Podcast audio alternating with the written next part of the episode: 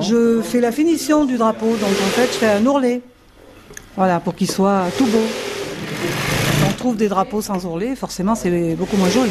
Et ça s'effiloche, ça s'abîme plus vite. Dans les ateliers de manufaites dans le département de la Drôme, les machines à coudre tournent à plein régime. Ici, on fabrique des drapeaux et depuis le début de l'euro, on en fabrique même plein.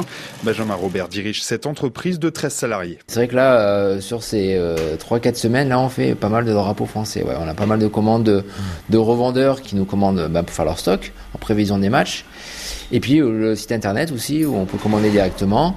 Et puis voilà, donc c'est vrai qu'on sent que ça, commence à bien bouger.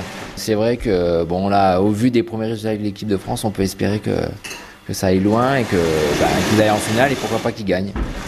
Voilà. Mais indépendamment du parcours de l'équipe de France, il y en a d'autres qui se frottent les mains, notamment du côté de Lyon.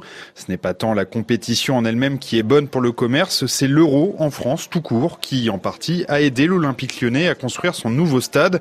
Un stade connecté qui ne sert pas qu'à regarder des matchs. David Banger, le responsable digital du groupe OL. C'est bien plus qu'un stade, c'est un parc, c'est pour ça qu'on l'appelle le parc olympique lyonnais. C'est un parc de 45 hectares qui accueille effectivement le stade euh, connecté, avec un centre de loisirs, des immeubles de bureaux, le centre d'entraînement, un musée, un centre médical du sport, euh, un hôtel, etc. pour faire en sorte qu'on ait euh, une vie tout au long de l'année euh, au sein de ce parc.